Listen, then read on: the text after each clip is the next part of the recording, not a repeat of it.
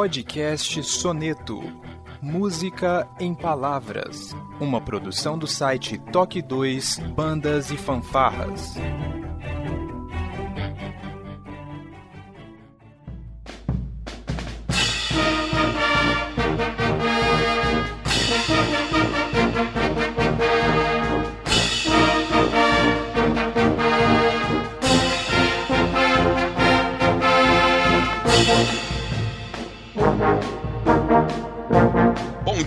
Tarde, boa noite, sejam bem-vindos a mais um Toque 2 Podcast Bandas e Fanfarras no ritmo da vida, na batida do coração, diretamente de Ribeirão Pires, São Paulo. Eu sou Josi Slay e hoje, primeiro podcast inédito de 2020 e dois, está aqui comigo, diretamente de Guarulhos, o professor, maestro e trombonista Felipe Sangali. Seja bem-vindo. Olá, pessoal. Chaves é melhor que Friends. Vai ser para sempre essa papagaiada, né? É meu bordão. então, vamos vamos fechar um compromisso. Teremos um podcast sobre Chaves, então. Ó, oh, aí promessa é dívida, hein? Promessa é dívida. Mas teremos um de Friends também. Não, tudo bem. Eu participo Beleza. dos dois com o maior prazer. Muito bem. Nós vamos aproveitar e saber se o nosso convidado, o que, que ele prefere, Chaves ou Friends, diretamente de São Paulo, capital, o maestro Marcelo Bonvenuto. Seja bem-vindo ao Talk 2. Beleza, pessoal. Obrigado pelo convite. Eu acho que desses dois aí, eu acho que eu prefiro mais Friends. Tudo bem, tudo bem. Tá valendo. Olha só, começamos bem 2022 com o maestro Marcelo Bonvenuto. Nós vamos conhecer tudo, ou quase tudo, a parte de sua história, logo depois da nossa vírgula sonora.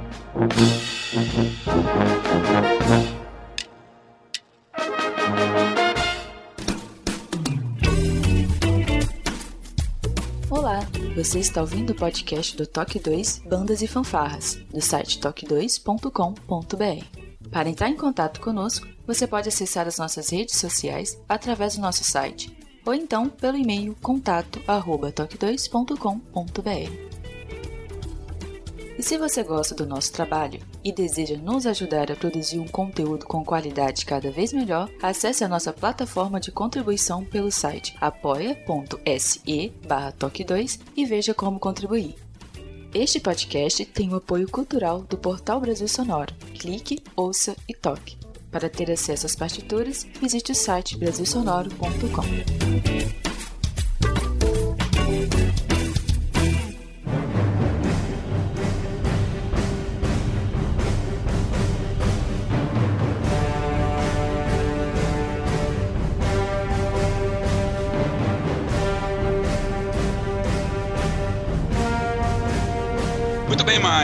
Marcelo. É, o Progresso é uma banda que eu conheci quando comecei a participar de bandas e fanfarras. Até antes, na realidade, eu tocava aqui na banda municipal de Beirão Pires e o nosso maestro, o Egídio Pinheiro, falava de uma banda que tocava o tema do Conan, né? E depois eu tive a oportunidade de ver Progresso tocando ao vivo em Caieiras. Mas o maestro Marcelo mesmo, eu só tive a oportunidade de falar rapidamente com você numa situação que talvez você não se lembre, uhum. mas eu vou, vou chamar aqui essa situação ao, ao conhecimento, assim. É, eu tocava na banda Lira de Mauá, inclusive bem naquela viradinha, né, de banda municipal para banda Lira, a gente já estava sendo com o nome de banda Lira. Teve o primeiro campeonato que foi em Guaratinguetá, campeonato estadual. E o Binder, nosso maestro, ele tinha o costume de achar um lugar para nós ficarmos que fosse separado das bandas, para ter mais desenvoltura, mais, menos preocupação ali e tal. E numa dessa ele conseguiu um local. E de repente param os ônibus de Guarulhos assim e vem dois caras assim, um com uma bota cheia de coisa e o outro, o outro, né? E chega e eu fiquei na porta responsável para não deixar ninguém entrar que não fosse da banda. Aí você, mas chegou assim, com licença. Eu falei, não, aqui não é, não é o, não é do evento não. Aqui é particular. Nós temos o espaço aqui é só para banda lira. Aí você olha para mim, então tá bom.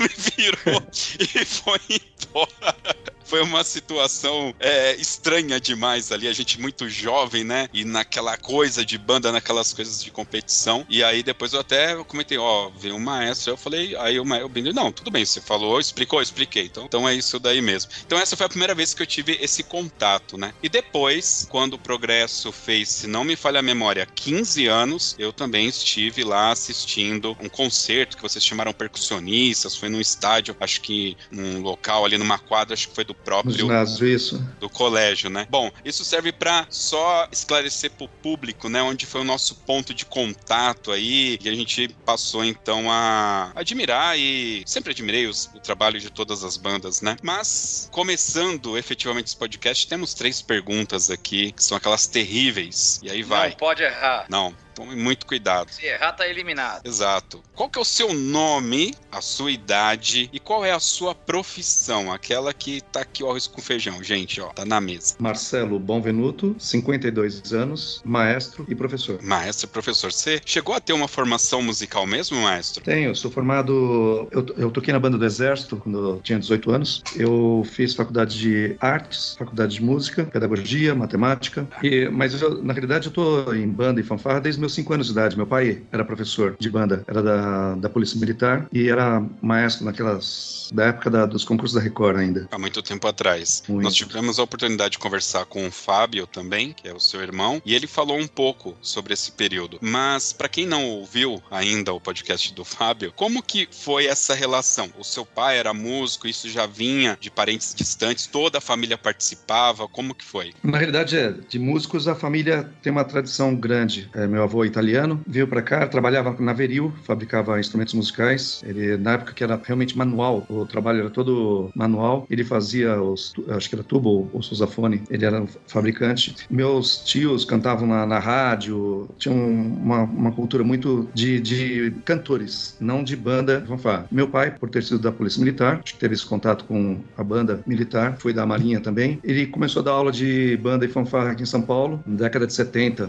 mais ou menos. E eu toquei com ele quando eu tinha 5 anos de idade, comecei como mascote, até quando ele morreu eu tinha 9 anos de idade. Você começou como mascote na própria banda da Polícia Militar? Não, não, nas escolas que ele dava aula. Ele deu aula no Colégio Sion, Nossa Senhora do Sion, deu aula no Colégio Pedro Costa, que é pertinho do Noé de Azevedo, que o Felipe tocou, e em outras escolas, Marechal Rondon, outras escolas que ele coordenava aqui em São Paulo. Pergunta básica, maestro. Que instrumento você toca? Eu toco um pouco de tudo, mas na realidade onde, o que eu mais toquei foi percussão. Ah, que aí legal. depois é, toquei trompete e tudo mais, mas aí depois parti para a parte de da aula muito cedo. Então É, eu, eu parei de me isso, isso Oi. que eu ia perguntar pro senhor. Como que foi essa, essa transição de músico pra professor? Na Foi verdade- tipo, foi de repente? Foi uma coisa que o senhor acaso. planejou? Não, por acaso. Eu tinha em mente que eu seria militar, né?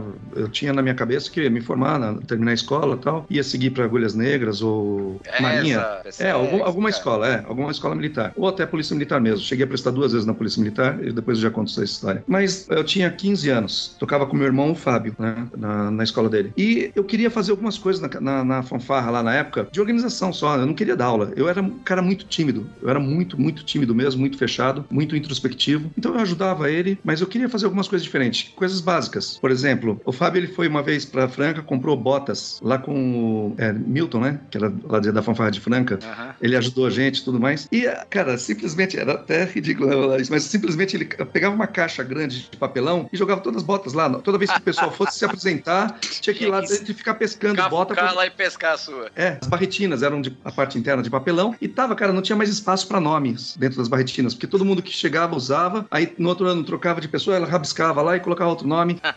Coisas básicas de organização. E eu cheguei e falei para ele que eu queria fazer, né, vamos, Fábio, vamos colocar etiqueta, vamos fazer isso, fazer aquilo. Ele, não, não, não, sempre foi assim, sempre foi assim, deixa do jeito que tá, e beleza. Eu fiquei com aquilo lá. Aí teve um dia que ele, o Fábio dava aula em várias escolas também. Naquela época a gente não ganhava quase nada, a gente só fazia por prazer. Então, e o, dele- o delegado de ensino do estado, eu acho que ele era meio louco né, naquela época, ele mandava as diretoras falarem, com, fala lá com os meninos lá, a família Bonvenuto lá, que eles pegam pra, pra dar aula. E a gente pegava e na época a gente cobrava tipo dos alunos, quem quiser participar da fanfarra, 5 reais por mês, o que o pessoal pagasse era o que a gente recebia, né? Podia se fazer, né, na época. E o Fábio tinha uma escola chamada Luiz Moral Wagner, eh, lá na Vila Constança. E ele não dava muita atenção pro pessoal lá. Eu fiz amizade com, com o pessoal, os alunos. Eu tava até com uma amizade legal. Aí eu queria colocar em prática tudo aquilo que eu tinha vontade, tudo mais. Eu cheguei e pedi pro Fábio, Fábio, você não dá nem atenção, você não dá nem bola pra aquela fanfarra lá tal. Deixa eu pegar aquela fanfarra. Queria fazer um trabalho com eles. Ah, Aí ele falou, pode pegar. Aí pegou e passou pra mim. Eu, tinha, eu tava com 15 anos nessa época. E aí eu comecei a trabalhar com eles, trabalhar. Eu sei que é, é, dois anos depois eu já tava dessa fanfarra. A fanfarra inteira foi transferida pro Gustavo Barroso, que foi uma, uma grande fanfarra que eu trabalhei. E aí em, em dois anos de trabalho eu acabei ganhando já da fanfarra do meu irmão. Em dois Legal. anos, É, dois anos de trabalho, né? Na realidade, acaba, acaba não sendo três. No final do terceiro ano, uma fanfarra que não tinha nada. Eu comecei lá, tinha uns 12 instrumentos. Quando eu terminei o Gustavo Barroso, que foi para passar para o Progresso, que eu comecei a trabalhar no Progresso, a fanfarra já tinha cinco sousafones, tinha bombardinos, tinha uniforme, tinha tudo. Em três anos a gente conseguiu organizar todo esse material. Pessoal que não está contextualizado, Gustavo Barroso foi uma corporação muito famosa aqui da Zona Norte de São Paulo, é extremamente tradicional, bem famosa mesmo. Foi um, um grande trabalho. É, eu digo, Legal. né, eu disse até hoje, encontrei uma, uma mãe de aluno que trabalhou comigo na época do Gustavo. Eu trabalhei três anos no Gustavo Barroso. E para mim, parece que foi uma vida maior do que os 22 anos que eu trabalhei no Progresso. Foi, foi, uma vida muito intensa. A gente vivia todo dia, todo dia, todo dia, todo mundo junto. Era muito intenso mesmo. Os três anos foram muito intensos. Por isso que a gente conseguiu tanta coisa em tão pouco tempo. Eu acho que vem muito da vivência da idade, né? Você tá com toda aquela energia, toda aquela criatividade oh. dentro de você, você vai colocando para fora. Eu trago boas lembranças também desse período, né, de adolescência, ainda mais na banda, né? Muito legal. Ô, Josley, vou perguntar alguma coisa aqui que eu queria explorar aqui. O senhor sempre trabalhou, a maioria é, das vezes, em escola. E, e eu sempre vi no, no, senhor, na sua família, um lado educacional, muito é, além do musical. Não, não, não é só aquele trabalho musical. É de dar a educação, ser um complemento da escola. Como que o senhor enxerga a música na educação? Aí que tá, eu posso falar até por mim mesmo. Eu não gosto de banda, pessoas até estranham, né, eu dizer isso, mas eu não gosto de banda, de fanfarra, de orquestra pela música, e sim pelo que, pelo que ela proporciona. A música, lógico, é fantástico e tudo mais, mas não, não era o que mais me atraía nesses trabalhos. O que me atraía realmente era o entrosamento. Eu gostei de começar a dar aula porque eu, cons eu consegui me comunicar com as pessoas. Eu, eu falei, eu era muito tímido, muito fechado. Então eu, eu percebia que eu dando aula de música, que era uma coisa que eu dominava, eu me comunicava, e as pessoas se comunicavam, e as pessoas cresciam com isso a música é muito mais do que. A música não, né? O trabalho de banda e fanfarra é muito mais, né? Eu costumo dizer que é muito mais do que simplesmente ensinar a ler uma partitura e tocar um instrumento. Né? Você acaba moldando um cidadão, porque você trabalha disciplina, organização, amizade, companheirismo. É uma série de coisas que você não aprende. Você até aprende em outras atividades, mas é difícil. E a música Tantas é de qualidades. brinde. A música é de brinde. Eu, eu considero a música de brinde, porque olha, de todos é, os alunos. Concordo. Eu tô com 37 anos já de profissão, né? Que eu tô trabalhando. Milhares de alunos, milhares de alunos passaram pela minha mão. Pouquíssimos se tornaram músicos profissionais. Pouquíssimos vivem da música, mas muitos deles que não tinham nada, o que era do lado do Jardim Brasil, que era no bairro pobre e tudo mais, e outros tantos que passaram na minha mão, hoje são professores, são profissionais, são bem, pessoas bem-sucedidas que não, não se envolveram com, né, com coisas erradas e tudo mais, que a gente sempre fala sobre isso, né, sobre você envolver a juventude em boas atividades e dar bons exemplos que eles desenvolvem bem. Eu sempre digo que os valores aprendidos na, na banda, eles carregam para a vida toda, né, que como o senhor bem disse, é o chegar no horário, é o respeito, é o companheirismo e tudo Sim. por aí vai. E isso que o senhor falou, eu acho muito interessante que hoje eles falam tanto nas habilidades socioemocionais, né? E o senhor já trabalhava isso lá naquela época. É, e uma coisa que eles gostavam muito também, que eu percebo, era dos pais poderem participar sem parecer que estavam vigiando. Na realidade, os alunos até gostavam quando os pais vinham para colaborar com a banda, acompanhavam com a gente, carregavam material, fazia isso, fazia aquilo. Então, nós tínhamos aquela equipe de pais, os pais felizes por estar podendo acompanhar o filho numa atividade que o filho gosta de fazer fazer sem ter a vergonha de ter o pai junto. Isso era muito legal. Eu percebi também que o maestro tem uma grande relação, o Colégio Consolata, se não me engano, esse é o nome. Sim. Né? Essa transição e qual é o impacto do Colégio é, Consolata na sua vida profissional? Olha, o Colégio Consolata é um colégio católico. Eu entrei lá em 1995. Também acho que foi uma a mão de Deus, cara, para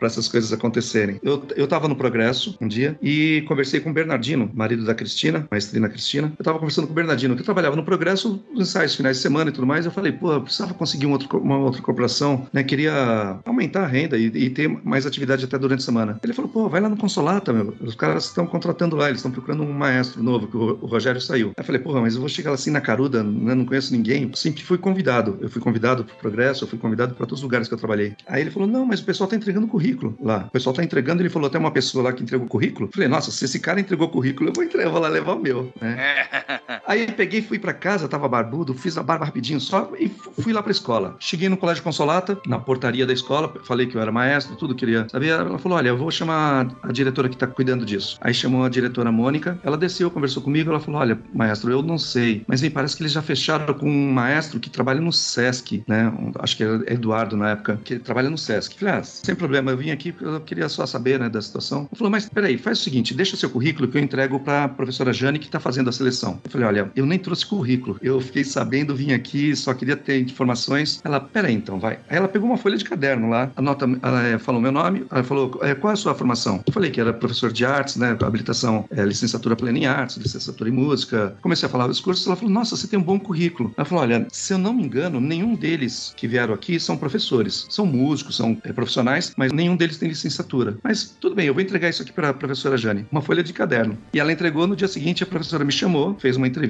e acabaram me contratando. Isso aí eu achei que foi fantástico, porque eu, eu fico imaginando hoje qualquer situação, uh, qualquer pessoa nessa situação falaria tchau e tal, não ia pegar, anotar meu currículo, ela nem me conhecia, não sabia nada de mim. Não me contrataram pelo progresso, eles não conheciam o progresso, não conheciam nada. Caracoles, que da hora. Você vê, é, é, é, como o senhor falou, é mão de Deus, era pra ser, né? Era é, pra ser. e tô lá há 27 anos já. Você ainda atua no consolato até hoje. Sim, eu, eu acabei mudando, eu morava no Morumbi, tô morando aqui agora em frente ao colégio, meu filho tá estudando aqui comigo, eu dou aula de matemática agora na escola, desde que eu saí da prefeitura em 2017, assumi umas aulas de matemática aqui, tô com a banda e orquestra. Muito bacana, muito bacana mesmo. Parabéns A, pelo cor- a corporação co- é, completou 50 anos no ano passado, comemorou 50 anos de existência. Pouco tempo, hein? É. Puxa vida, é uma verdadeira história.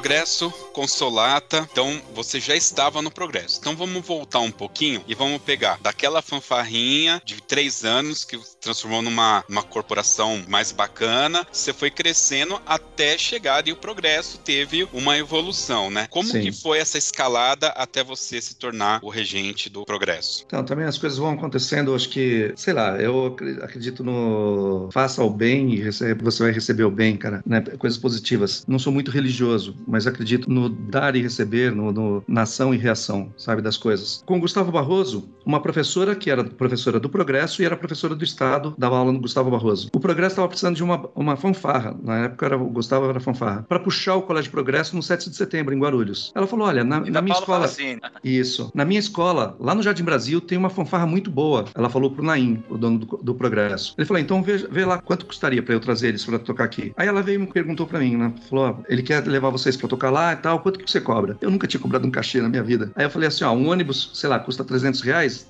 dá mais 300 reais de, de cachê, 600 reais. Ela colocou isso pra ele, ele pagou sem problema nenhum. Aí eu fui, desfilei, puxei a, a escola inteira, o Colégio Progresso era enorme naquela época, desfilou aquele monte de alunos atrás da fanfarra. Aí na semana seguinte, o Naim pediu é, pra ela que eu fosse conversar lá com ele. Aí eu fui durante a semana na, na sala dele, ele falou: Olha, gostei muito do seu trabalho, da sua apresentação, o que, que eu preciso pra forma- fazer esse trabalho aqui? Eu não botei fé, cara. Não- de verdade, eu não botei fé. Aí eu falei: Olha, precisaria comprar os instrumentos, né? Falei de, de- salário e tudo mais. Ele anota aí a relação. Fiz uma relação também assim, ó, no papel ali, escrevendo na hora. um monte pretenciosa, né? Totalmente, totalmente. Aí passou mais uma semana, ele me chama de novo, que ele foi na- ele ligou, acabou é, entrando em contato com o Feijão, que tinha uma loja de instrumentos musicais aqui em São Paulo, não sei se vocês já ouviram falar dele. Já ouvi falar. E comprou todo o material. Em uma Ah, semana ele ah. comprou todo o material e falou: pode começar já a trabalhar. E aí eu fiquei pasmo, cara. Falei, caramba. E agora? Aí tava com duas fanfarras. Aí eu resolvi parar com o Gustavo Barroso. Falei pro pessoal: pessoal, é o seguinte, nós podemos ir para o Progresso em Guarulhos, nós vamos ter todo o material novo, nós vamos ter uma estrutura de um colégio particular, tudo mais. E o pessoal acabou topando, meus alunos. Lá a gente vivia dando murro em ponta de faca, era uma dureza tremenda, né? E eles concordaram e nós fomos para Guarulhos, começamos, começamos a formar a fanfarra do Progresso. O meu irmão, o alemão, que é coreógrafo, né, hoje, ele começou a me ajudar lá de graça, ele tinha 16 anos na época que eu estava com o Progresso. Ele começou a tomar conta da linha de frente de graça. E o Naim, um dia, indo no ensaio, ele começou a ir nos ensaios, no final de semana ele estava assistindo ensaio, falou, quem que é aquele rapaz lá trabalhando com o pessoal lá fazendo coreografia? Eu falei, é meu irmão, tal, ele tá cuidando da linha de frente. Ele, ah, fala para ele passar lá durante a semana, a gente precisa fechar um vínculo com ele. Aí eu falei, ele pegou e foi e contratou o alemão também. Então foi, assim, muito ao acaso, cara. Que legal. não- é, para mim foi fantástico. E aí abriu as Isso portas. foi mais ou menos em, em que ano, Marcelo? mais, ou- mais ou menos não, exatamente em 1989. 89, legal. Finalzinho de no- 89 eu comecei no Progresso. Eu tava entrando na Guarda Mirim, tinha Uhum. 11 anos, outubro, faço aniversário em outubro, tinha 11 anos. Tinha quatro. E o cara já tava regendo fanfarra. Então, mas ah, é, você vê só, eu era novo aí no meio, porque o, o resto do pessoal já tudo, meus amigos já eram todos macacos velhos, que é o caso do Frigideira, Marquinhos, uhum. os caras já tinham tudo mais de 10 anos de banda na minha frente. Eu tava com fanfarra simples, o progresso começou como fanfarra simples. Eu tive a impressão que em Louveira, impressão não, é, é, eu acho que era você mesmo. Em Louveira, talvez 2003, eu vi você entrando com uma, uma banda menor, só que tava com agasalho, você não tinha nem tuba, era um trombone baixo, era um pessoal mais infantil ali e tal. Você se lembra qual que era essa, esse grupo? Não, não, não lembro, não lembro não. É, eu me lembro. É que aí eu teria que buscar no YouTube, porque a gente tocou e aí eu voltei para assistir, eu me lembro que você entrou com esse grupo menor. É, eu não vou lembrar não foi, o nome. Não foi para entregar transitório. Não, não foi, não foi. Eu vou comentar desse transitório já já, é. mas não foi, esse não foi o caso. Você tava competindo mesmo, era uma categoria mais é, infantil, uma categoria menor, e era um pessoal que tava com agasalho azul, inclusive. E eu achei interessante, porque a postura, né? Você já tinha aplicado aquela postura americana. Então, peraí, peraí, para tudo aí, que tá chegando a hora da tá pergunta inevitável. Então vai lá, Felipe, fica à vontade. Maestro, eu atribuo ao senhor uma revolução no meio das bandas. Aquela mudança da percussão, aquela mudança no padrão de marcha, no estilo como um todo e tudo mais. Eu queria saber como que foi essa, essa mudança, como que foi a pesquisa para mudar, como que foi a decisão, como que foi esse processo todo? Bom, eu comecei como fanfarra. Eu não tinha intenção, não tinha na minha cabeça que eu ia ter uma banda marcial. Para mim, eu ia ser maestro de fanfarra para sempre. Eu não, não tinha ambição de trabalhar com uma banda marcial. Até que também, naturalmente, o, o dono do colégio acabou conhecendo o pessoal, o dono da Veril, e eles, eles falaram um monte lá: não, você precisa trocar esses instrumentos, colocar trombone, nós estamos com a linha boa e não sei o que e tal. E o dono do colégio gostou da ideia. Pegou e foi, ela falou: não é melhor, Marcelo? Eu falei: é. Eu, eu, eu falei: é, mas eu não tinha trabalhado ainda com banda marcial, né?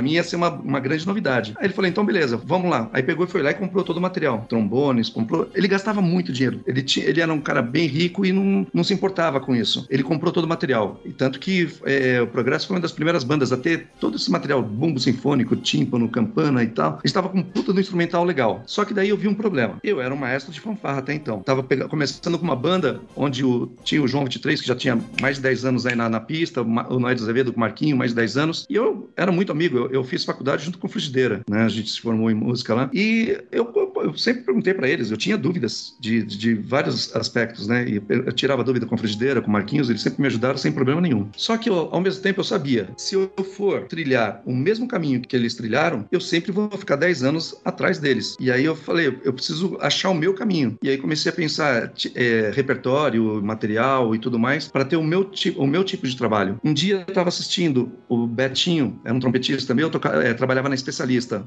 com o Dilson, da, da de Bardini. Ele pegou uma fita de vídeo, fita é uma fita de vídeo, é VHS, de Drum Corps. Até então ninguém tinha visto isso aí. O Dilson arrumou essa fita de vídeo e tava com a capinha, com a caixinha da, da fita de vídeo certinho, tudo original. Levou lá e eu assisti, cara. E eu falei, meu, que fantástico esse trabalho. É Porque isso. eu já achava, é, eu já achava que o nosso trabalho estava medíocre, né? Tava cansativo. A gente já teve brigas antes para diminuir o tempo de apresentação das bandas. Tinha banda que parava lá e tocava quatro movimentos, cinco movimentos. E, o músico achava que era pouco, mas o cara tocava uma hora lá e o pessoal não aguentava mais assistir aquela banda. Só os próprios caras que estão tocando que gostavam. Então a gente teve, já tava com esse trabalho de tentar melhorar, dinamizar as apresentações. E aí quando eu vi o trabalho das Drum Corps, foi uma apresentação de 1992. Eu falei, meu, era isso que eu queria, cara. Pra mim. Eu nunca tinha visto um trabalho tão bom. Achava que era tudo profissionais. Depois que eu fui saber que eram jovens de até 21 anos tudo mais. Beleza. Isso em 94. Não, é 94. 1994, mais ou menos. Eu assisti uma fita de 92. Não existia internet, não existia nada ainda. Exatamente. Aí eu peguei a fita de vídeo do Betinho. Eu fiz uma cópia da fita, né? Mas eu peguei a caixinha lá e lá tava o nome das corporações, o telefone de todas. Aí eu resolvi ligar. Eu peguei o telefone na primeira que eu liguei, da Madison Scouts. Liguei, quem me atendeu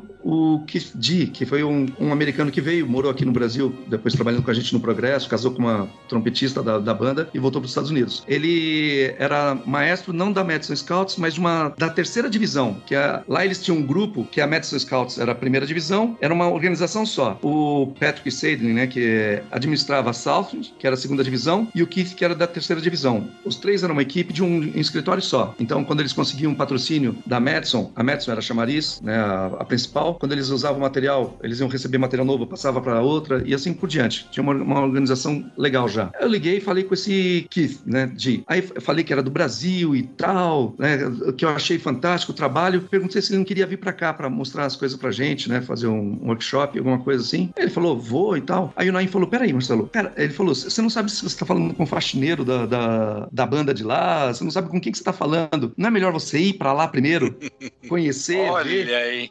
é, ver tudo e depois, se for o caso, a gente traz ele. Eu falei, beleza. Aí perguntei para ele, né, se eu poderia ir lá conhecer o trabalho. Ele falou, pode vir. Aí na época fui eu, minha namorada, meu cunhado e minha sogra, cara.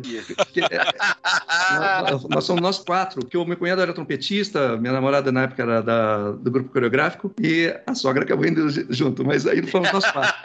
Chegamos lá, ele pegou a gente no aeroporto, levou pra gente pra casa de um ex-diretor da Madison Scouts, um senhor, Scott, e, cara, ele tratou a gente, meu, de, de, assim, numa hospitalidade tão grande, de levar a gente de carro para todo lado, a gente dormiu na casa dessa pessoa, não pagou hospedagem, alimentação, sem... É, é engraçado, cara, que uma, uma receptividade que a gente não tinha aqui com, com os nossos companheiros aqui do, do, Brasil. E aí ele me mostrou todo o trabalho da Madison, da Southern, da Capital Sound, me deu um monte de arranjos e tudo, e falou, a hora que quiser. Aí ele me apresentou até o Pet. Quando ele me apresentou o Pet, eu achei o Pet, assim, até estranho, que ele, o Pet estava trabalhando no computador. O Patrick Sade, nem vocês sabem quem é, né? Sei, eu sei sim. Você sabe? Isso que importa. É um percussionista, ele já veio várias vezes aqui pro Brasil, da workshop. Hoje ele tá na Blue Devils, lá no, no, nos Estados Unidos. E o Pet estava trabalhando no computador, o que apresentou, né? Ah, esse aqui é o maestro lá do Brasil e tal, o Pet High. E continuou trabalhando, nem deu atenção. muita atenção.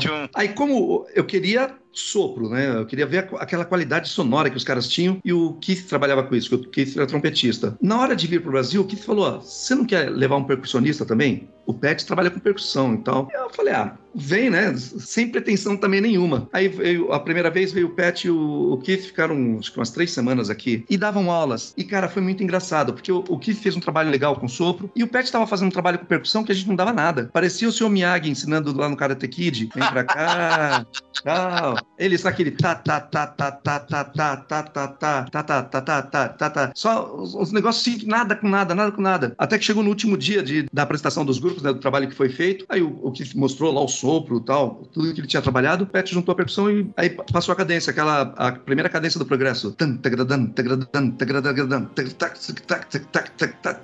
Nossa, cara, quando eu vi que todo mundo tocando aquilo lá tudo junto, cara, eu falei, que é isso? Tá acontecendo. Nem a gente percebia o, o trabalho que tinha sido feito. Então foi muito bom, foi muita sorte, muito. Eu agradeço a Deus, cara, por tudo. Sorte é um encontro de capacidade com oportunidade. Com certeza. É, maestro, antes de, de avançar, disso tudo que o senhor falou, ficou uma curiosidade. Qual foi a impressão que eles tiveram quando chegaram aqui? A, a impressão oposta que eu tive quando eu cheguei lá. Eu falei para vocês que eu, eu comecei a trabalhar porque eu, eu queria organizar um trabalho, né, do, da fanfarra do meu irmão, tudo, ele não quis. Eu era um cara muito sério, apesar de ser moleque, 17, 18, quando eu comecei com um progresso, eu tava com 19 para 20 anos. Apesar de ser muito novo, eu era muito sério, muito mais sério do que eu sou hoje, entendeu? Então, e cara, quando eu cheguei lá, assisti o ensaio deles a primeira vez, eu falei, meu, não é possível. Tô no Brasil e não sei. A seriedade, a postura, tudo, para baixar instrumento, para beber água, para fazer qualquer coisa, era tudo coordenado. Aí eu falei, não, os caras estão fazendo isso porque tem gente de fora aqui assistindo ensaio. Não é possível. E não era, cara. Não era. É a, natural, a né? É natural. É, aí você ia em outra banda, a mesma conduta, em outra a mesma conduta. Eles pareciam que tinha uma cartilha. E aí eu falei, meu, a gente brinca de fazer banda no Brasil.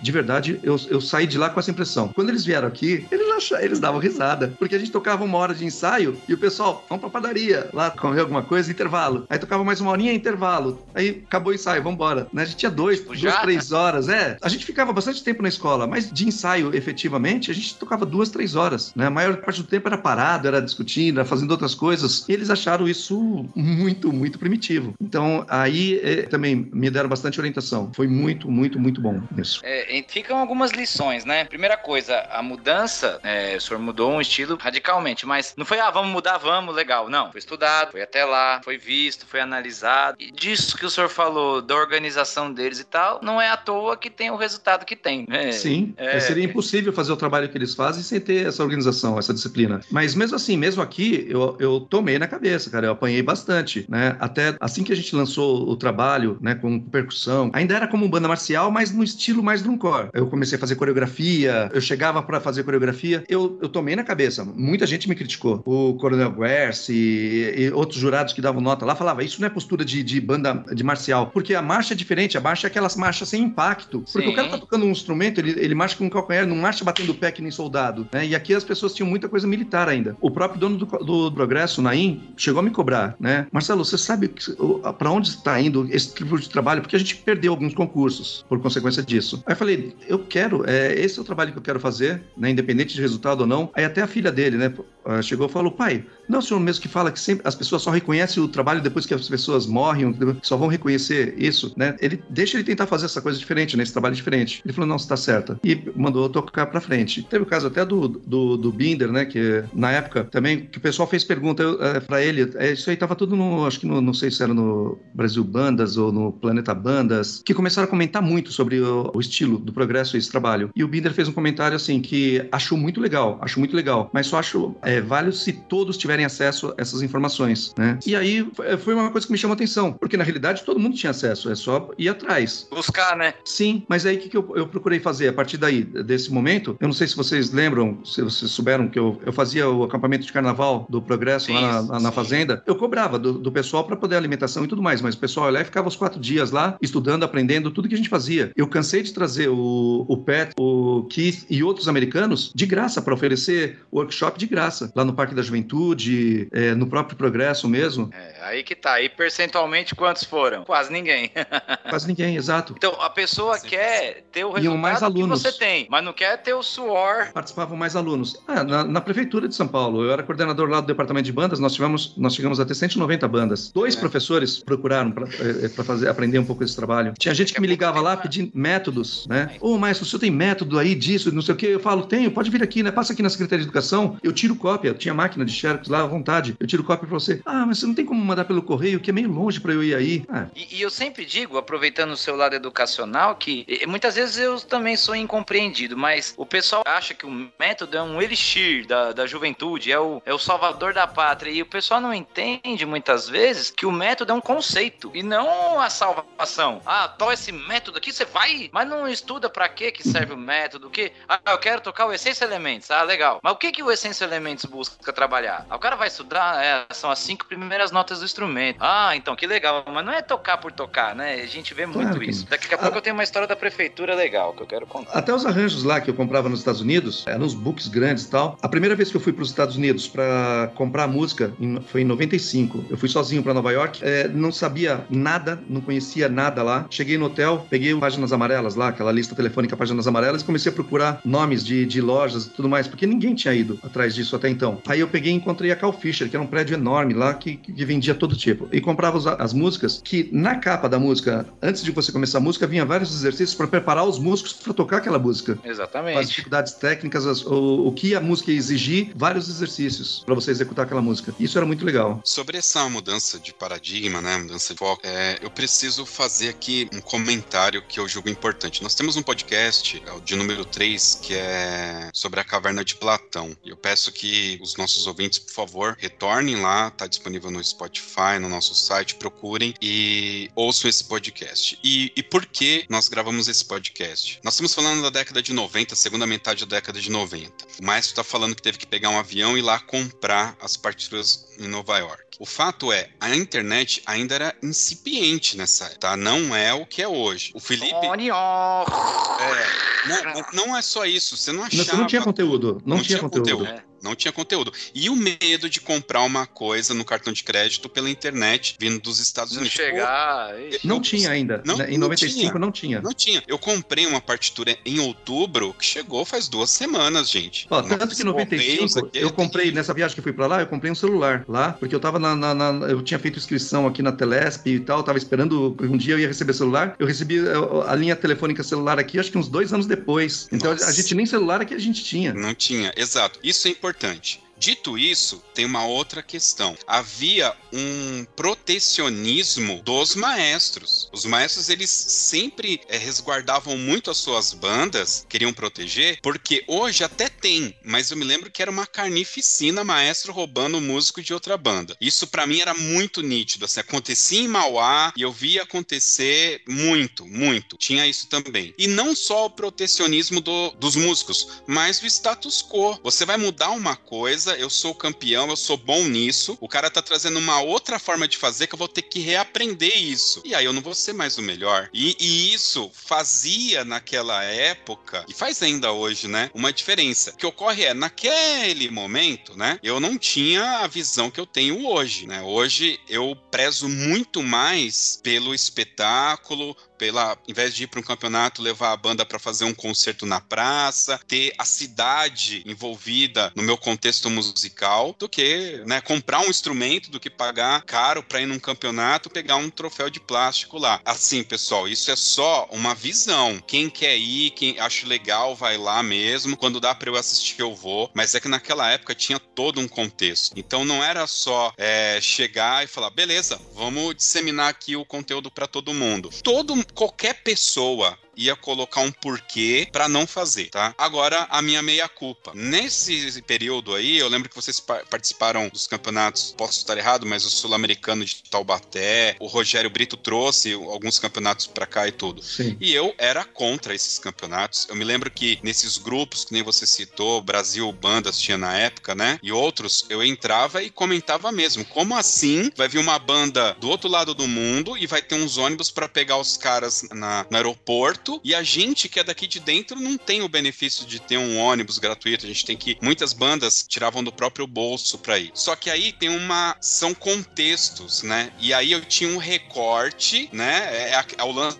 da caverna. Sim. Tem uma sombra passando na caverna e eu só via a sombra. Exato. Eu não tinha acesso ao que tinha lá, porque eu, eu, recebia daqui somente aquilo que era passado, aonde eu conseguia um músico ou outro que estava do meu lado. Com a internet hoje, não. Acontece qualquer coisa, já cai, você já clica no YouTube, vai atrás de vídeo, tem gente comentando, gente que mora no país, você manda um e-mail, você consegue falar com o diretor da associação. É, outro é uma contexto, coisa que eu falo né, hoje que é, é outro contexto. Antigamente, era rei aquele que tivesse acesso à informação. Hoje, se dá bem quem sabe filtrar toda essa informação, porque a informação tem demais até hoje, né? Então, na época, eu lembro que eh, as duas pessoas que eu mais admira admirava, tá? Na minha época como maestro do progresso, eram o Marquinhos e o Frigideira. Eram os dois grandes maestros para mim. E eu não tive receio nenhum de no ano seguinte, 2000, 2006, eu, é o que eu falei, eu me formei junto com o Frigideira em 92, 1992, 93. Ele é mais velho que eu, mas a gente acabou se formando junto. E no ano seguinte que eu fui para Nova York, eu não tive receio nenhum de meu guia de viagem com mapa, com tudo marcado lá, o endereço da, da Calfish e tudo mais. Eu dei pro frigideira para ele. Foi ele o chocolate depois, no ano seguinte. Eu nunca tive receio de nada disso. Sempre quis ajudar, porque eu, eu, eu para mim, ninguém vai numa cidade para assistir uma banda só. A gente tinha que ter muitas bandas boas para poder atrair público, atrair patrocínio, atrair tudo mais. Não adianta você ter uma banda só e o resto porcaria. Não, mas realmente, realmente. Então, esse momento. E a gente tem que citar aqui o livro do Eliseu, que vocês aparecem lá no livro também, né? É. E ele fez legal. questão de colocar isso daí.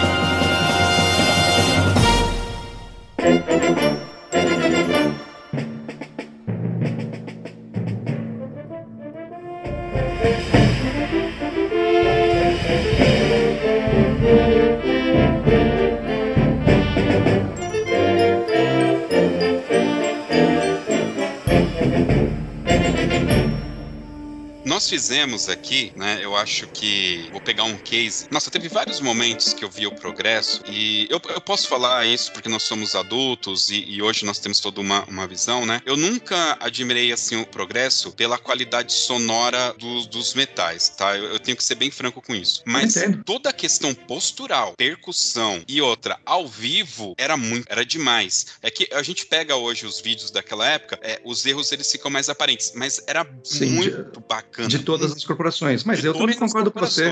Eu admirava a qualidade sonora tanto do, do Marquinhos com o Ned Azevedo e do Frigideira com o João, João 23. Eu achava que a qualidade sonora dos instrumentos metais eram superiores à minha. Eu também concordo com isso. Eu não sou. né?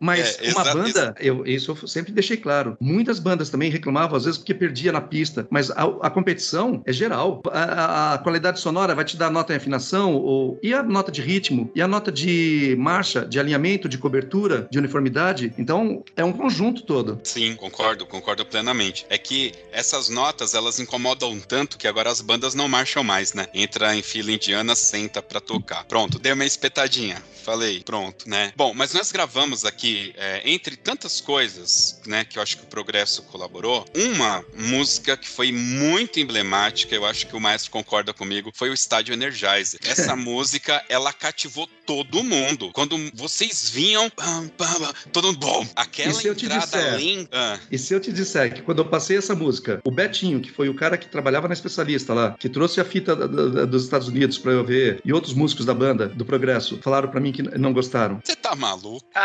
Eles, eles "Mas- maestro, mas nós vamos tocar essa música. Meu, o, o, o João vem com aqueles dobradões lá, pam, pará, e a gente vai vir. pá, pará, parará. Eu falei, mas isso que é o diferencial. Eu falei, "Você- vocês precisam ter a visão do trabalho pronto. Vocês estão vendo só a música tocada aqui, parece simplesinho, mas imagina isso, que era ah, na época eu tava com uns quase 90 músicos no Progresso tocando. Falei, imagina 90 pessoas tocando isso aqui, entendeu? E aí depois, naturalmente, a gente tocando, aí deu vontade de ficar balançando e fazendo Nossa. e a gente começou a fazer coreografia e começou tudo aquilo. Aí depois ele deu o braço torcer. Ele falou: Ah, você tava certo. Essa música, é, é o fato de, na época, né? Nessa época vocês usavam o sobretudo, que era É. o uniforme. Vamos lá, pessoal, me desculpem, era o uniforme, era o uniforme do progresso. Cara, era fantástico e vinha com essa música. E tinha um detalhe, maestro. Por exemplo, eu fui criado assistindo show de calouros e tal, mas eu não escutava rock, não escutava rádio. Então aquela música, pra mim, ela soou diferente porque eu não conhecia. Talvez ele conhecesse as letras, né? Mas eu não conhecia. Tanto que É. aquele final, ele não é lento. É uma música super rápida, né? E vocês Tipo você fizeram- pegar uma música do Mamonas Assassinas, ah, porque a letra é, é brega e tal, mas a melodia Assim, fosse legal e, e tocar. Exato, Entendi. exato. Mas eu não conhecia a letra. Então a, o impacto para mim era aquilo. E aí aquele final, né? pam pam pam Aquela música é pam pam pam pam pam pam pam é super rápida. E vocês deram a cara de vocês. Como eu não conhecia, para mim o correto é o lento. Eu nem consigo tocar aquilo rápido. É o, é o lento. Aquele passo, cara, tudo aquilo era plasticamente bonito, era tudo Olha muito legal. Eu tinha noção disso. Eu acredito. Pra mim, é, é, marcou também, claro que o Energizer é, é bem marcante, mas eu vejo vejo progresso, eu lembro de Barbarossa. Também, E também. é- essa música, ela tem uma história fantástica, né? Toda a história da guerra e tal. Isso. E pra mim é a cara da banda. Retratos do tempo. Retratos do Tempo, É. que eu tive que caçar qual era o nome verdadeiro pra tentar achar a grade. É, eu, É, eu sou portrait sem maestro, time. é, eu, eu sou maestro de banda sinfônica da nossa igreja aqui, né, da nossa congregação. Então, eu tocava na banda de Mauá, desde 94 toco lá. Então, o que que eu fazia? Eu ia nos campeonatos, via as bandas tocando essas músicas, eu falava, mano, isso aí eu preciso tocar dentro da igreja, são músicas bonitas e tal, né? Então eu toquei Quarter River Flaws, toquei Novena, toquei o Estádio Energizer, o pastor dava o amém, acabou o culto, né? Deu o amém. Pam, pam, pam. E eu- compramos o quadritom pra fazer a partitura lá e tudo. Cara, era, era muito legal. Eu punha, colocava os vídeos das bandas pro pessoal aqui. Então tudo isso é, é, trouxe alguma, alguma movimento também pra gente aqui, né? Não- não- eu, eu procurava trazer isso daí. Cara, mas assim, são vários momentos que a gente poderia citar. A gente acabou, aliás, antes, você falou de entrega de troféu transitório. Eu me lembro de uma vez que vocês entregaram um transitório em Santa Isabel. Já foi naquele Opa. lugar que tinha um morrinho e tal. Acho que vocês até Isabel na, na ganharam. cidade. Cidade, eu acho que eles até Minha- ganharam esse campeonato. Minha Hum. cidade adotiva. Adotiva, exato. E entra, faz aquele rolo de percussão, aquela, aquele show. De repente vem um cara. Vem um cara É. com os patins lá de trás, segurando um troféu enorme, dá uma rodada e bah! E para tudo. Aquele, É, foi o falo, Luciano, eu lembro disso. Você lembra disso? Cara, Lembro, essas ideias todas era o alemão, era você, tinha um especialista em show business. Como que rolava isso aí?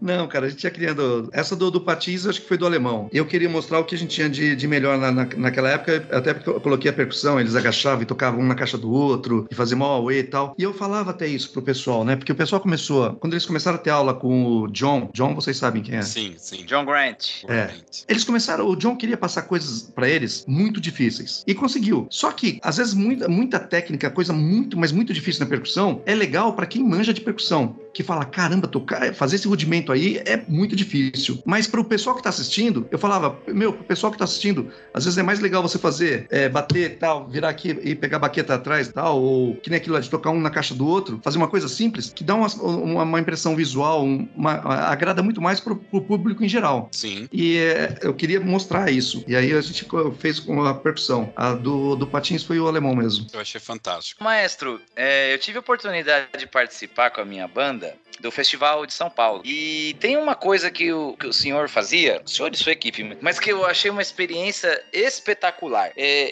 eu sou muito desse pensamento também que o concurso ele deve ser uma forma de incentivo e não um meio. Seu trabalho não é uma porcaria porque você perdeu um concurso e o seu Exato. trabalho não é o melhor do mundo porque você ganhou um concurso. Mas esse festival de São Paulo, a minha banda é de Mogi das Cruzes, eu sempre Limonge. E a gente participou e uma das experiências mais legais que ficaram para as crianças é o fato deles ganharem é algo bem simples que para quem vê parece uma besteira, mas para eles teve um valor tão grande eles receberem uma medalha. Nossa, para eles é algo assim. Eles nem sabem que, que, que, colocação que ficou, que categoria que. Porque eles eram muito pequenos. Então, eu, eu entendo isso. Eu, eu entrei na Prefeitura de São Paulo em 1993. Em 2002, eu assumi a Secretaria de Educação. Cheguei lá pensando, não, vou fazer o maior concurso de bandas do Brasil. Né? Vou pegar a estrutura da, da, da cidade de São Paulo e fazer o concurso. Mas quando eu cheguei lá e eu comecei a conhecer a realidade, eu vi que o buraco era mais embaixo, cara. Aí você começa a passear na cidade de São Paulo, ver as realidades. Eu, na cidade de São Paulo, a gente tinha escolas que na, na zona sul de São Paulo, a maioria lá era tudo banda de liras. Na, na, em outra região só tinha flautas, doce. É, cada região desenvolveu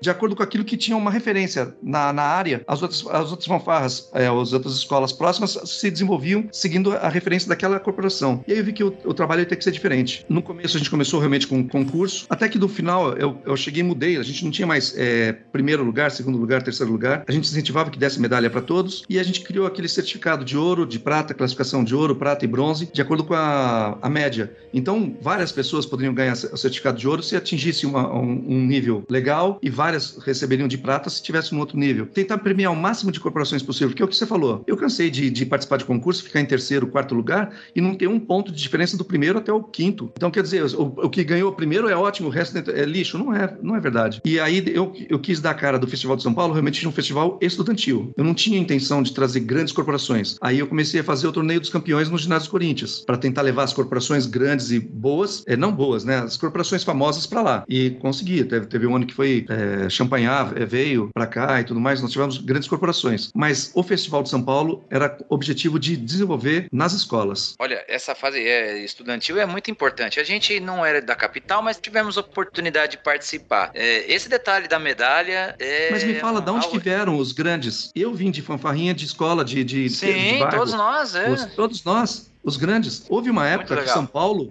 principalmente Zona Norte, né? Eu, eu costumo falar, a, a, gente dominava o Brasil quase, cara. Por quê? Frigideira. Ele tinha o Frei Antônio Santana, Santana Galvão, que é ali na entrada de Guarulhos. É no depois Cabo Sul, no Jardim Cabo Sul. Isso, mas foi depois pro paralelo, mas ele era aqui da Zona Norte. O Marquinhos, não é de Azevedo, da Zona Norte. O Sadal, era também, era, tocou no Jardim São Paulo, tudo mais, se tornou um grande maestro. O Ricardo, que foi lá do Banespa. O Henry, que era do Renovação. O Rogério, que era do. Era Zona, aqui do Centenário. É, do Centenário. O o Inácio, né? Ou a Cristina, o Bernardino, quase todos os grandes maestros, cara, as grandes corporações, estavam tudo aqui na Zona Norte de São Paulo. A gente saía para competir em cidades a duas, três horas de distância, eram as, as corporações tudo daqui. Da Zona Norte para lá. lá. É, isso foi, achei bem interessante também. É, e, e junta música e, e, educação. Tem esse, esse lado aí, muito legal. É, lá no, no o Nordeste, eles estão apostando muito nesse modelo de incentivar as, as bandas escolares lá. E lá tem dado muito certo. O campeonato que teve lá é, no final de 2021 foi fantástico. Você tem visto cada vez mais o nível musical sendo elevado e o nível de show. Eles têm um esquema ali de, de partida com a linha de frente colocada para que para nós soa meio estranho porque é, é, é fechado, né? Tem pouco espaço para locomoção. Então eles estão usando mais a linha de frente para fazer coreografias, mas cara, tem dado muito certo. Tem, é, é eu tenho visto alguns vídeos deles lá, eu acho muito legal. Queria até ter a oportunidade de trocar ideia com alguém de lá e poder ajudar também, fazer alguma coisa para ajudar a desenvolver mais o trabalho deles. Mas eu tenho visto uma, uma pegada bem legal mesmo do pessoal. Sim, infelizmente não está aqui hoje o Fabiano, que é meu primo, inclusive ele mora lá no Nordeste e ele e a banda dele participa desse campeonato, né? Então a gente acaba tendo bastante contato lá. Porque é uma coisa que eu gosto, eu falei para vocês que eu tive essa receptividade lá nos Estados Unidos não paguei nada, não gastei nada, os Sim. caras nem me conheciam, me, me aceitaram. Quando eu voltei para cá, foi uma lição de vida para mim isso. Eu já recebi também na minha casa gente do sul do Brasil que queria vir aprender as coisas. Eu falei, pode vir aqui. O cara veio, ficou na minha casa. Cara, é, é muito bom essa troca de experiências. Eu não vivo, né? Eu tenho meu trabalho, eu não vivo de dar palestra ou de dar curso, essas coisas, mesmo que são tão esporádicos, cara. Se eu fosse depender disso para viver, eu tava morrendo de fome. Então eu prefiro não, nem cobrar, cara, de fazer é, de bom grado isso aí, de fazer para tentar ajudar mesmo e fazer a diferença com, com as pessoas do que. Porque muita gente acha que tem até medo de, de chamar e falar, oh, achando que é muito caro, né? Nossa, vou chamar tal, quanto que eu vou ter que pagar por isso? Eu falo, cara, eu nunca cobrei nada disso pra ninguém. Muito bom.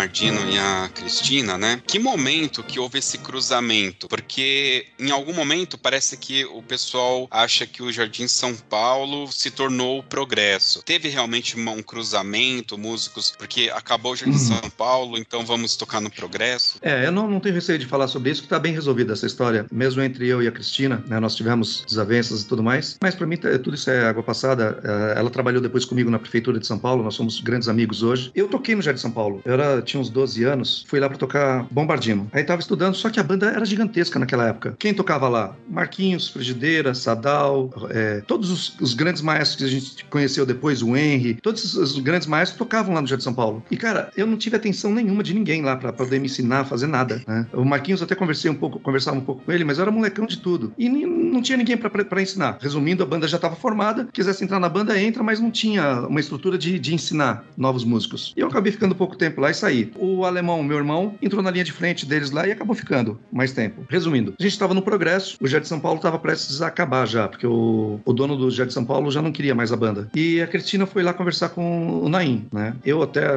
achei, né, não muito certo da, da, da parte dela isso aí, mas aconteceu e é sabido isso e a gente também já tirou isso a limpo. Ela foi até o, a, a, escola, conversou com o, o senhor Naim, falando, né, que o, o progresso era uma potência e tal, que podia se desenvolver, que ela queria fazer arranjos. Ela, ela, ela se ofereceu para fazer arranjos para a banda, para escrever para a banda. Ela falou que tá, estaria saindo do Jet de São Paulo, que ia escrever. O Nain nem, nem chegou a me perguntar sobre isso. Com, o meu irmão incentivou demais isso, fazer essa junção, e ele chegou e contratou. Contratou a Cristina, contratou o Bernardino e falou: já que vai acabar a banda, vem a banda para cá. Ele foi lá, conversou com o Paulo Menberg, que era o dono do Jardim São Paulo, comprou a, a, o, to, tudo: uniforme, instrumento, tudo. Oh. A sala fechada. Caracos. Teve, é, eu, eu, tinha uma época lá que eu tava, acho que 15 sosafones, instrumentos lá no, na sala da banda do Progresso. Ele comprou tudo, levou para lá e a Cristina começou a escrever pra banda. E todos os músicos dela. Imagina vocês, agora, para mim eu, eu falo o seguinte, e a real? Para mim foi a melhor coisa que aconteceu na minha vida, foi a Cristina ter ido pro Progresso e ela ter saído depois do Progresso. Por quê? Eu falei para vocês, eu era de fanfarra simples. Comecei com banda em 92, a Cristina acho que foi para lá em 94, 93 para 94. Cara, eu tava começando como maestro de banda. Imagina eu tô lá com uma banda de 50 músicos, 45, 50 músicos que era do Progresso, tudo iniciante, molecada que saiu, tinha acabado de sair de, de fanfarra simples, estava to, tocando trompete. Ela vem com uma banda de quase 40, 50 músicos também, juntou todos os músicos. Em um dia a gente está tocando Yesterday, Love Me Tender, na semana seguinte a gente estava passando Conan, entendeu? E eu,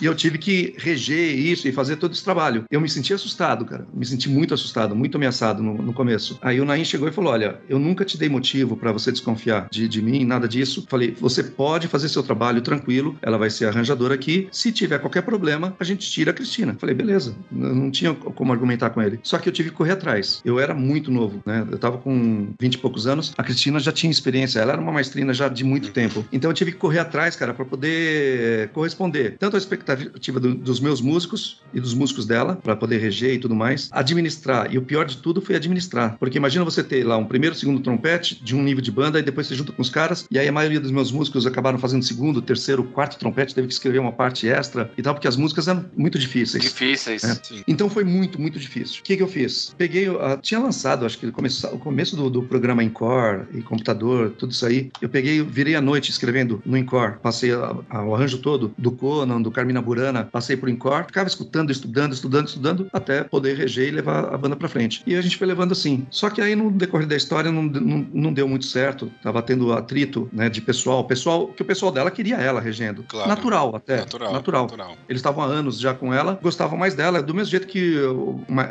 os alunos gostam do maestro da, da sua banda, mesmo que ele seja o pior do mundo. Não é o caso dela, era uma excelente maestrina, mas aí começou a ficar difícil a, a relação. Aí chegou uma hora que eu não aguentei mais, achei que estava pesado pra mim, fui lá e pedi demissão, em 95. Eu pedi demissão pro Naim. Falei, ah, não dá se trabalhar assim, tá muito pesado, não tô sentindo prazer. Que foi no mesmo ano que eu entrei no Consolata. Assim que eu assumi o Consolata, eu falei, ó, posso largar o progresso e seguir minha vida lá no Consolata. Aí o Naim chegou e falou, não, peraí, você tá começando a história pelo fim, começa pelo começo, o que que tá errado? Aí eu expliquei pra ele as coisas que estavam acontecendo de errado, do pessoal e da Cristina e tudo mais. Ele chegou e falou, não, ela era coordenadora, ela tava trabalhando como diretora lá no, pedagógica no Progresso. Ela- ele falou, então vamos fazer o seguinte, ela sai da banda, fica só como diretora aqui, tá trabalhando na escola, e você toca a ba- a banda pra frente. O que que você vai fazer? Foi aí que eu falei pra ele que eu iria pros Estados Unidos. Eu nu- nunca tinha pensado em ir pros Estados Unidos co- comprar música. E aí eu falei pra ele, eu vou, eu vou lá pros Estados Unidos, compro arranjos. Lá, lá eles vendem arranjos prontos pra banda. Eu não sabia onde, não sabia quando. Eu pensei, qual é a maior cidade do mundo? Nova York. Eu peguei o avião e fui pra Nova York. Mas não sabia nada, não sabia onde eu ia comprar nada. E aí eu comecei a caminhar sozinho. Muito legal, porque dentro de uma diversidade você tem que se reinventar e tem que buscar uma saída. Então, no e os Brasil alunos é assim. continuaram. Mesmo ela parando, os alunos dela continuaram. Porque o Bernardino continuou trabalhando comigo. Uhum. E a gente acabou tendo mais resultados positivos depois da saída dela, quando eu, eu passei logo Barbarossa e Retratos do Tempo, do que antes tocando Carmina Burana e Conan. Nós não ganhamos nenhum concurso com progresso com Carmina Burana e Conan. Nós começamos a ganhar concursos a partir de 95. Legal. Aí em 97, realmente a gente acabou estourando. Ganha, aí nós ganhamos do Noé de Azevedo, em Franco da Rocha, do João 23, em Caieiras. Aí em 97 a gente acabou estourando mesmo com a banda. E a gente tava com a banda com 90. E, eu lembro bem que eram 97 Essa músicas. Eu queria chegar a 100 e não consegui desfilar com 100. Mas em Caieiras eu tenho até a foto aqui da minha sala. Aqui eram 97 músicas tocando. Era grande, era grande mesmo.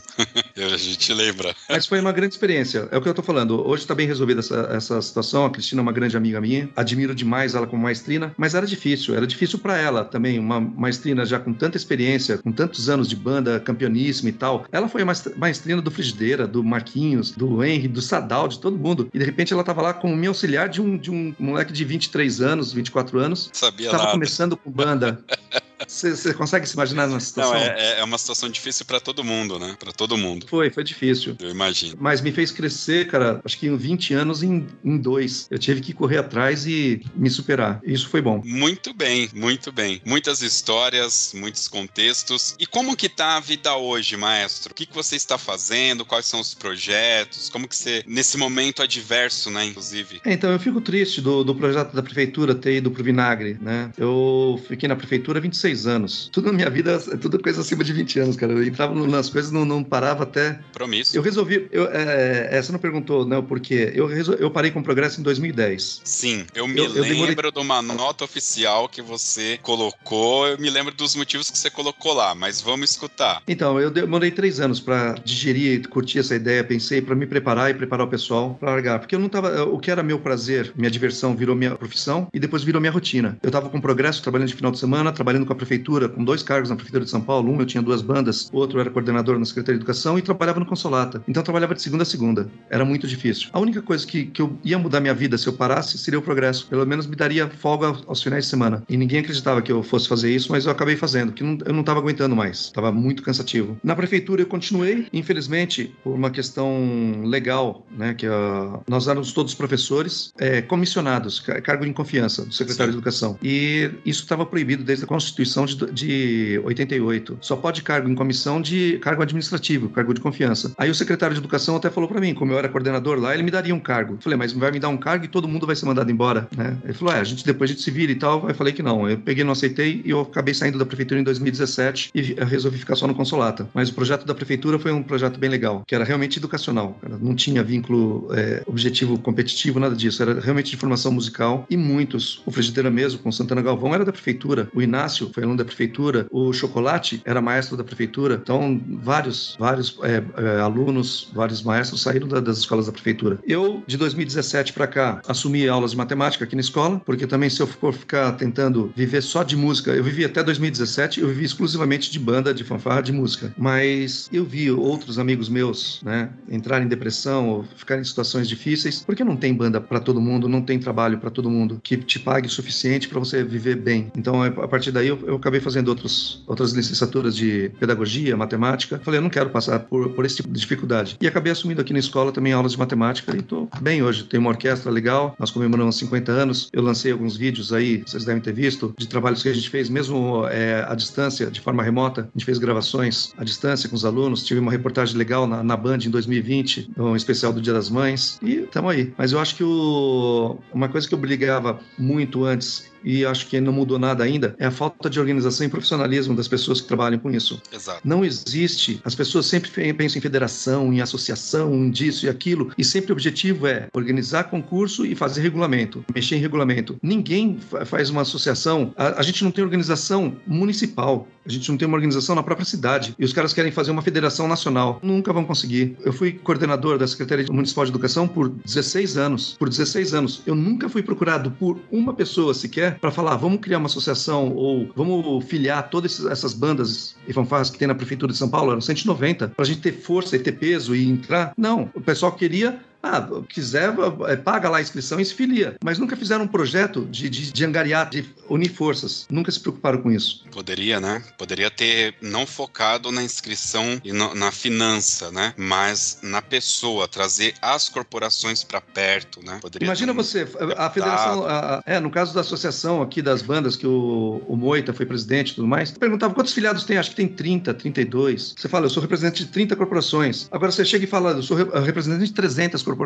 300 escolas. É diferente. É um outro peso. Com certeza. E outra, minha outra briga também que foi, é, sempre foi para mudar a forma de concurso, que o concurso visava somente a competição e privilegiava a comissão julgadora e esquecia o público. Eu sempre fui contra você fazer um palanque enorme lá coloca cinco pessoas para que vai avaliar a banda, eles ficam de frente para a banda formada para eles lá, e o público, se quiser, assiste lá atrás de costas. Na maioria das vezes sem arquibancada. Fica em pé na calçada lá e assiste onde você puder, ou nas laterais do palanque. Mas a, a visão privilegiada era somente dos jurados. Exatamente. E aí depois você reclama que não tem público, não tem que as pessoas não saem para assistir as bandas. Eu nem lembro quando que foi mais, acredito que foi em 2018. Quando que foi o as eleições foi em 2018, né? As últimas é. eleições para deputado e tal. Então foi isso mesmo. Teve um evento evento na Paulista, fanfarras da Paulista, né? Isso era uma coisa que eu vivia falando desde quando a gente criou o podcast. Eu falo disso. Toda cidade tem a sua Paulista, aquela via que é a principal, aquele local onde o pessoal se reúne para andar de bicicleta em final de semana, tal. Pô, se todo final de semana uma banda for lá e ir até o final da rua, voltar tocando meia dúzia de marcha, você começa a demarcar aquele local, você começa a criar um vínculo, você vai criando aquela, ah, vamos lá que sempre nesse horário tem uma banda tocando lá e tal. A Paulista é fechada, né, desde a administração Haddad, é fechada todo domingo. E não tem, você vai lá, você vê grupos gospel, grupos de rock, samba, reggae, de dança, os caras se organizam e vão lá é, mostrar e as bandas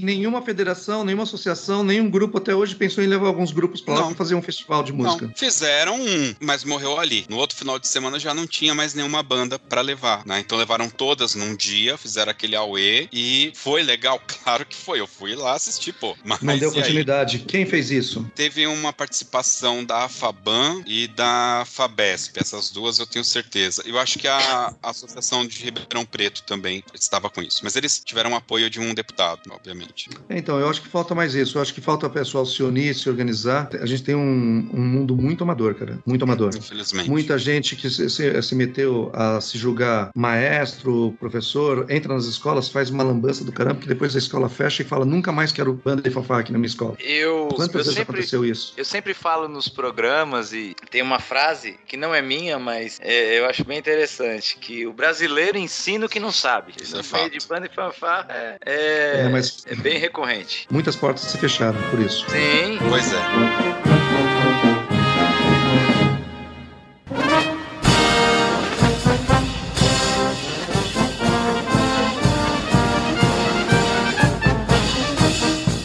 Marcelo, a gente já está aqui há algum tempo falando. É claro que a gente não vai conseguir pegar todos os cases, toda a sua história. Foram muitos anos e ainda serão, Deus quiser, muitos anos ainda à frente aí de bandas e fanfarras e orquestras. Mas a gente pôde ter aqui um pequeno flash de momentos muito peculiares e importantes para a história das bandas e fanfarras do Brasil, de São Paulo, com certeza. Né? Então, deixar aqui registrado a minha admiração pelo trabalho realizado. E eu gostaria de abrir aqui, é, isso é, é padrão, abrir um espaço para você usar o tempo como você quiser, falar aquilo que você quiser, ou fazer agradecimento, ou citar alguma coisa aí que a gente acabou deixando passar. O espaço é todo seu, maestro. Fica à vontade. É, é realmente é difícil contar toda a história, tudo o que aconteceu. Tem coisas que até eu mesmo, de vez em quando, lembro uma coisa ou outra nova. Mas eu acho muito importante, dou os parabéns ao trabalho que vocês estão fazendo, de manter viva a, a história, né, a memória, porque isso acaba sendo muito triste. Eu vi, como eu falei para vocês, eu vi grandes amigos meus, maestros, né, entrar em depressão depois de um tempo, porque acabaram ficando fora do, do circuito ou caindo no esquecimento. Mas isso é uma coisa que eu sempre encarei com naturalidade. Meu irmão me perguntou, o alemão, quando eu falei para ele, ó, alemão, ano que vem eu não vou trabalhar mais no Progresso. Ele, Marcelo, você tem certeza disso?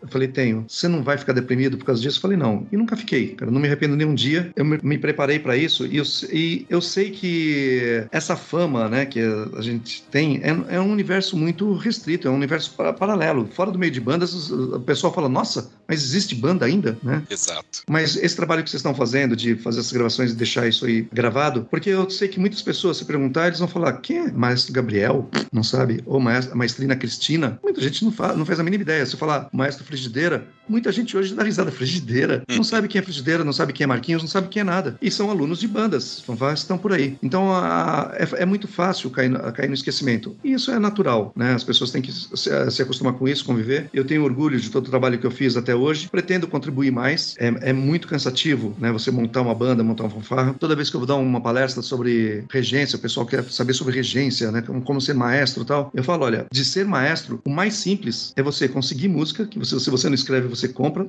de, de menos, e você balançar os braços ali na frente. Você aprende os movimentos, né? É o nome do Pai, do Filho e do Espírito Santo ali. Isso é, é coisa fácil, aprender os movimentos. O difícil, o difícil é o, o administrar. É você ser o administrador de egos, de paz, de direção, de é, conseguir uniforme, conseguir instrumento, alugar ônibus é, e toda a estrutura que uma, uma, banda necessita. Essa é a grande dificuldade de ser um maestro de banda e fanfarra aqui no Brasil. Não, é só no Brasil, não. Muitos amigos meus é, falam assim: ah, mas lá os caras são ricos, lá nos Estados Unidos. Meu, os caras fazem rifa, fazem bingo, o pessoal carpe grama, pra, é, jardim lá para poder conseguir o dinheiro, porque os músicos para participar das corporações lá têm que pagar. Eles têm uma estrutura fantástica, mas eles criam. Eles têm escritório, eles pagam aluguel, eles pagam os maestros, tudo, mas eles criam toda a estrutura. Então, em todo lugar, a gente também precisa encarar dessa forma, se se organizar e trocar experiências, porque tudo que eu fiz até hoje pode não valer de nada se quem estiver começando, se você, Felipe, por exemplo, hoje fosse resolver começar a trabalhar com uma banda, partir do zero, sem, sem ter, sem aproveitar de nada de tudo aquilo que eu passei, que o Frigideira passou, que o Marquinhos, se você não, não conhecer a história de todos eles, de repente você pega um pouquinho da minha história de todos esses maestros que eu estou falando e você cria a sua corporação, aí você vai criar o seu estilo e, e pode partir daí para frente. Não vai levar 10 anos que a gente levou para fazer uma corporação, você vai levar 3, 2. Então a gente pula os erros. Então, parabéns por, por essa iniciativa aí de fazer esse registro obrigado. do trabalho do, do, dos maestros que tem, nós temos hoje e tivemos, né, já no passado. Muito obrigado, maestro. É isso. Vamos agora para o Dica Cultural.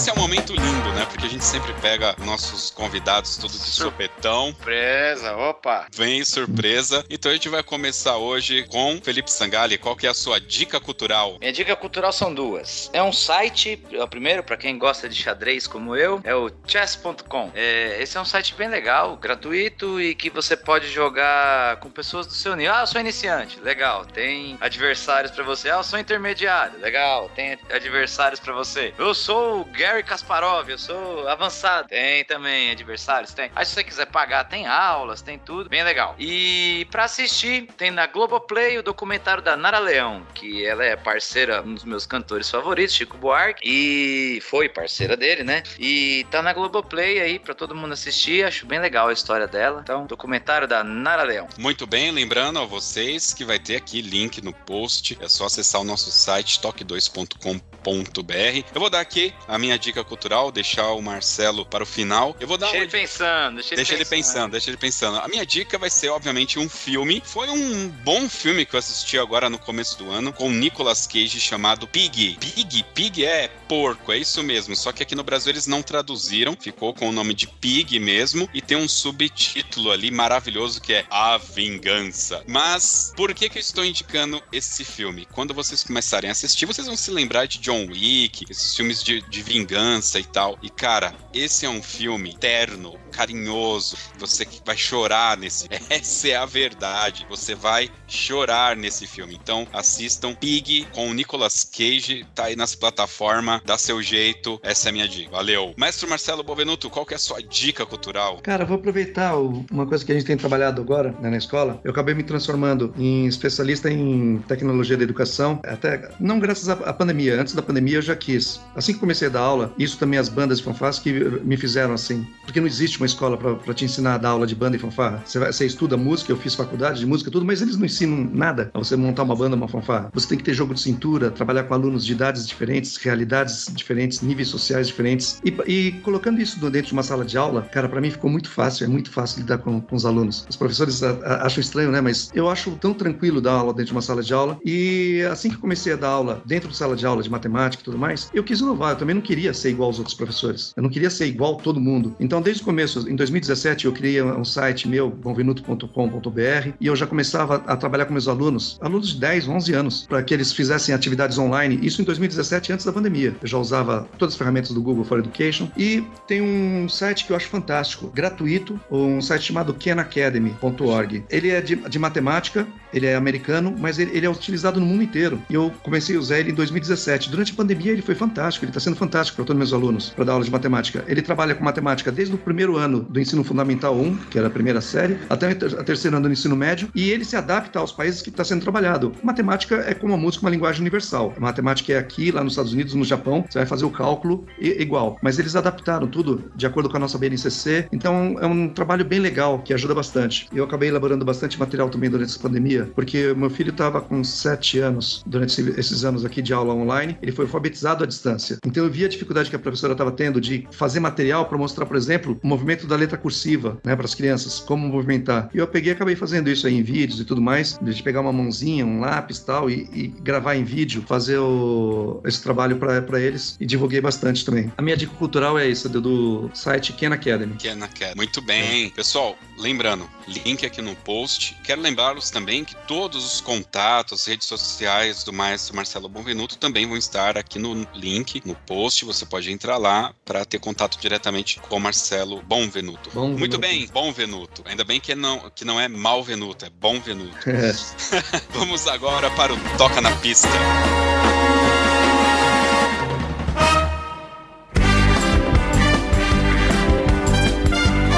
Muito bem. Marcelo Bonvenuto. Hora é a hora. na pista é aquele momento que o nosso convidado tem que escolher uma música pra De gente supetão. escutar. De supetão também, pra escutar aqui no final. Mas, Felipe, pode ser qualquer música? Não, não pode ser qualquer música. Tem que ser aquela música, maestro. Aquela música que toca no coração aí. Não precisa ser uma música de bandas e fanfarras, É, mas um- fique à vontade. A música da sua vida. Exato. E é claro, tem que ter uma história e a gente quer É, saber a história, quê? né? Por quê? Por que essa música? Olha, a música da minha história, pra mim, seria o Retratos do Tempo. E até Ah. é, foi, foi o tema do CD né, do, que nós gravamos. Foi a primeira música que eu passei assim que eu voltei dos Estados Unidos em 95. Foi a primeira de todas que eu trouxe. Foi a primeira que eu passei com os alunos. E eu achei que casou, né? O nome dela realmente é Portrait in Time, mas eu coloquei como Retratos do Tempo para marcar uma, uma mudança de paradigma de um, de um trabalho que a gente vinha fazendo até então com arranjos da Cristina. E o Retratos do Tempo foi a primeira música com arranjo meu. Adaptação, né? Não arranjo meu, adaptação. E aí marcou para mim a história de 95 em diante do progresso. Muito Tá bom. mais que explicado. Tá mais que explicado. Eu gosto muito dessa música também. Também Eu tinha esse CD, eu tinha comprado e vocês estavam nesse campeonato em Cidade Ademar, que meu carro foi roubado com CD dentro. foi do Progresso, tinha dois CDs da Famuta dentro do carro. Na época a gente, os novinhos não sabem, mas a gente andava com uma caixa assim, ó, Disqueteira. cheia de Me passa, me passa seu, meu, seu endereço, eu te mando um CD do Progresso. Sério mesmo? De verdade? De verdade. Ah, eu adoraria, eu adoraria. Pô. E eu gostava, eu escutava esse daí. Escutava pra caramba mesmo. Muito bem, ó. Ganhei o CD ainda, hein? Haha.